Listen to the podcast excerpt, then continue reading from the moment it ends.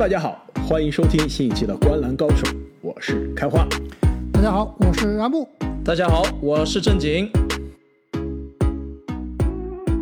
让我们来到三十天三十队系列的第五天啊！本期节目呢，我们将会来跟大家聊一下一个 NBA 这个充满冠军、历史上非常成功的球队啊，就如今终于是开始了非常不情愿的重建的步伐，那就是来自圣安东尼奥的马刺队。阿莫按照惯例。要不要跟大家先来介绍一下马刺在这个休赛期有什么样的人员变化？其实马刺在休赛期的人员变化总体来说还是比较多的。那你看一下他们的这个阵容变化，就非常符合刚刚开花所说的，这支球队终于开始重建了。那从选秀大会开始，他们第十二顺位选到了这个约书华·普里莫，从自由市场上呢淘到了麦克德莫特、扎克·科林斯以及之前的旧将福布斯。从交易里面呢得到了阿米奴以及塞迪斯杨，最重要的是啊，他们清理掉了，或者说和很多球队的大佬终于说了再见。德罗赞、米尔斯、鲁迪盖伊都离开了球队，包括之前的打了短暂的迪昂以及效力多年的大前锋莱尔斯啊，也是离开了球队。还有去年打了一半就被交易走的阿尔德里奇，没错。所以我们看一下下赛季啊，这个马刺队的。我们预计的首发阵容，后场应该是穆雷加怀特，跟之前完全一样。小前锋的位置应该是这个麦克德莫特，大前锋是开花非常喜欢的凯尔顿约翰逊，中锋依然是波蒂尔。那替补席上呢，后场应该是沃克加上福布斯，前场上赛季的新秀维塞尔可能会在下赛季啊打更多的时间。交易来的塞迪斯杨很有可能在赛季中啊还是会被交易掉。但是我们现在依然把它放在这个替补的大前锋里面。那替补中锋呢，就是刚刚签约的扎克科林斯。如果啊他能够保持健康的话，这哥们儿感觉过去三年可能打了十场球不到吧，一直是在受伤。我提前剧透一下，我对马刺最大的看点就是柯林斯能打几场。如果柯林斯打不了几场的话，那么他们会沿用去年的这个另外一个卢卡卢卡萨曼尼克。但我倒是觉得卢卡萨曼尼克这个身材打不了。中锋的，因为马刺的比赛我看的还比较多。这哥们其实是一个小前加大前的身材。阿莫，你其实漏掉一个，我觉得是马刺真正的替补中锋，尤班克斯，德鲁尤班克斯。我知道，我之所以没有写进来啊，这确实是我觉得这名球员还是太冷门了，偏菜了一点，是吧？太冷门了，这讲完之后，大家都觉得我们这节目聊的太太太小众了，是吧？有点太小众。但是我跟你说，马刺球迷很多的。就去年我们聊凯尔顿约翰逊的时候，我就记得有马刺球迷在我们的下面留言说，第一次听到有节目聊凯尔顿约翰逊，大家都觉得单独聊马刺，对，大家都觉得这个凯尔顿约翰逊这么冷门的球员，怎么可能非马刺球迷圈子是不会聊的？但去年，对吧？在他爆发之前，我们就聊了很多。我觉得尤班克斯，我们可以。关注一下，应该是马刺的这个替补中锋。其实对于马刺的阵容轮换，我我其实跟你有些不同不同的看法。我觉得首先首发的大前应该是塞迪斯杨，原因正如你所说啊，塞迪斯杨应该是打半途，应该会被交易的。他去年在这个公牛基本上是打出了职业生涯最好的一年的之一，效率真的是非常高。如果放在现在联盟打一个弱队的这个。首发一个强队的这个小球中锋替补，绝对是没有任何问题的。所以下个赛季在马刺啊，应该会上半段应该让塞迪斯杨多打一些，把他这个身价炒起来。后面呢就交易给季后赛球队了。凯尔顿约翰逊啊，应该是会被移到小前锋的首发位置。麦克德莫特呢，也应该有可能会球队啊给他足够的机会，然后把他交易走。呃，另外一个呢就是球队的这个替补的控球后卫啊，我觉得上个赛季的。新秀特雷琼斯在这个夏天的夏季联赛打得非常的棒，我觉得也应该会进入球队的常规轮换。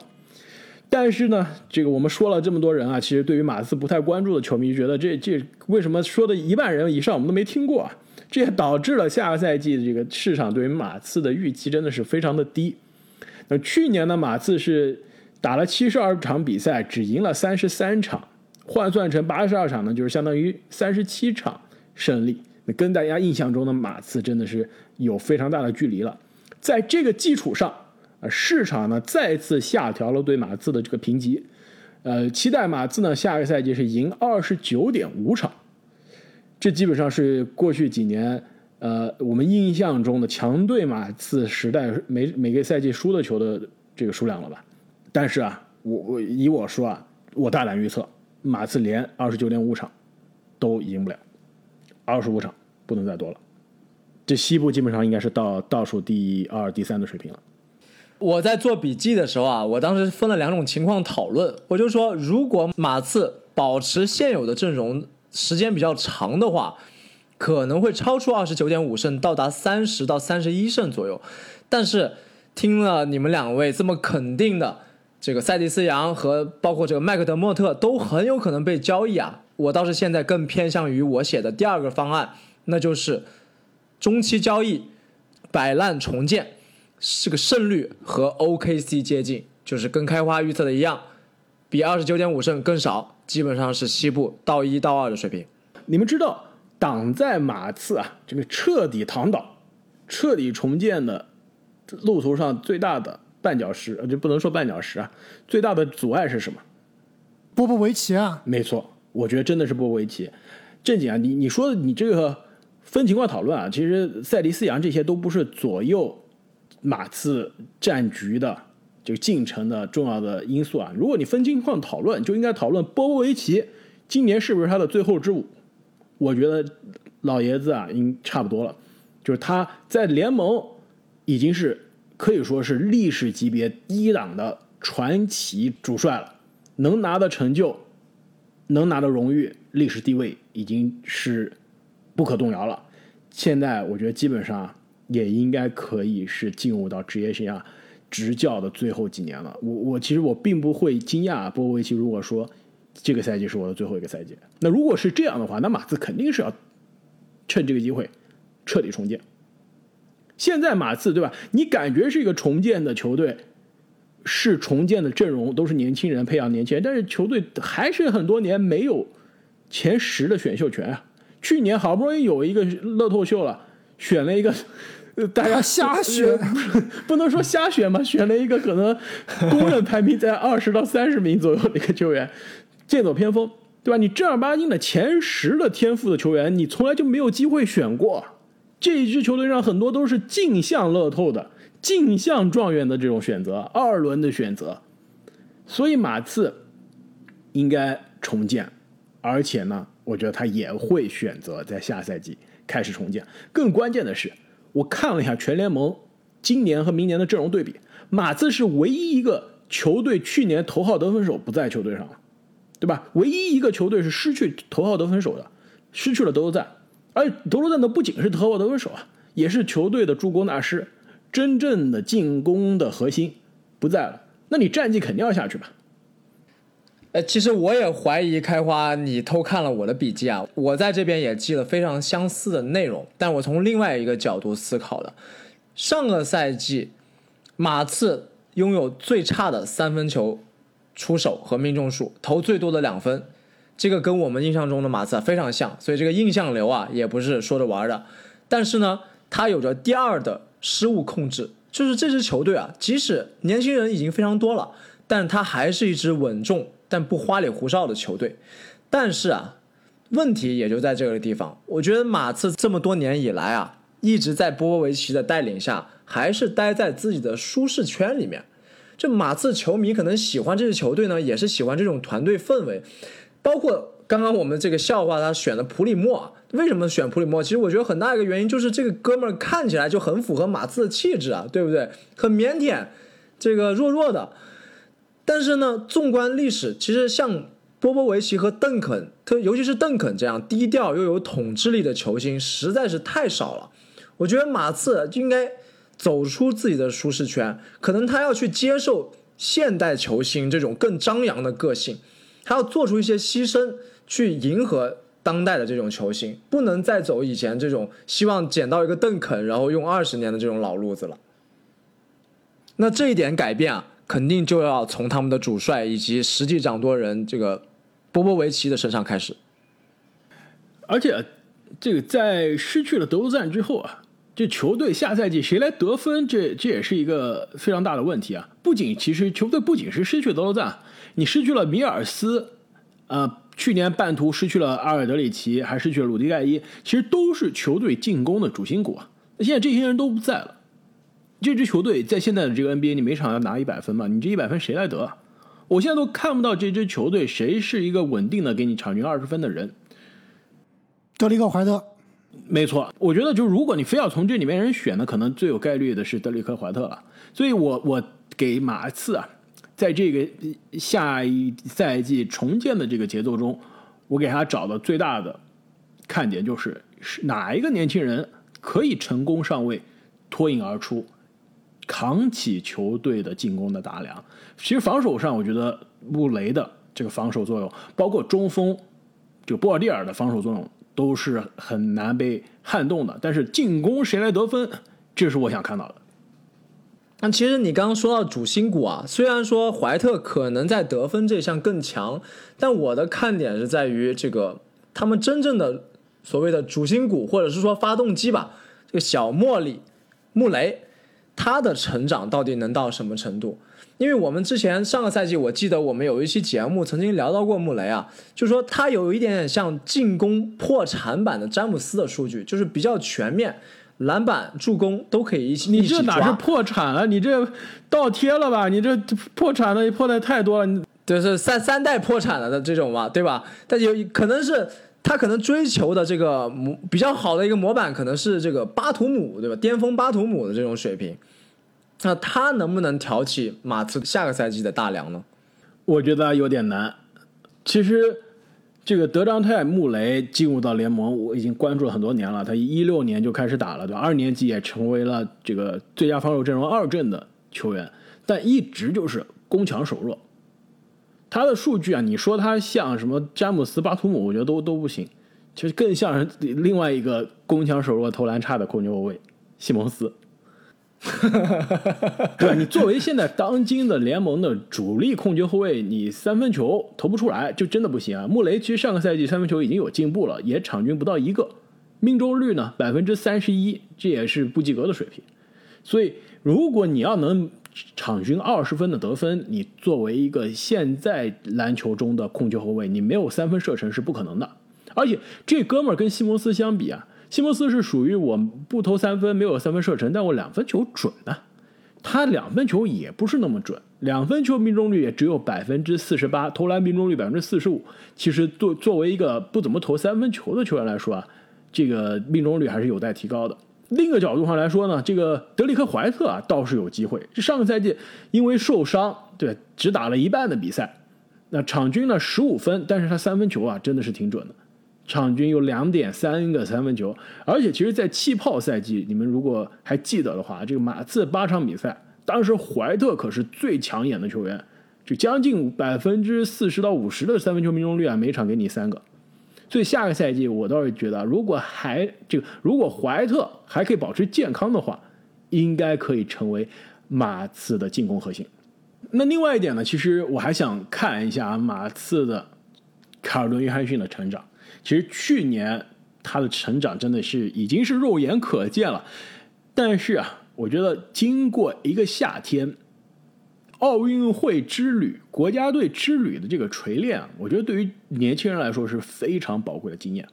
一方面，你可以跟这些联盟更加有经验的老前辈一起训练、一起讨教；另外一方面，你也是在这种国际最高的舞台上有这种大赛的经验。其实是对于年轻人来说是非常好的一个成长的机会，而且之前的节目中我也提到过，很多球星他就是，比如说当年的库里、浓眉哥、欧文、杜兰特，都是在职业生涯第一次进入了国家队，打了国家队比赛回来之后，才创造了自己职业生涯的爆发赛季。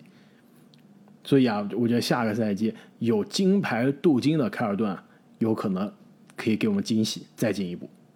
哎，开话，这个马刺队去年的新秀维塞尔你怎么看啊？